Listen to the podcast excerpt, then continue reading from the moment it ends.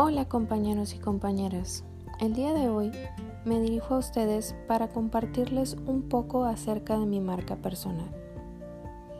Seguro se preguntarán, ¿y qué es eso? Bueno, yo considero mi marca personal la oportunidad que tenemos para distinguirnos de los demás.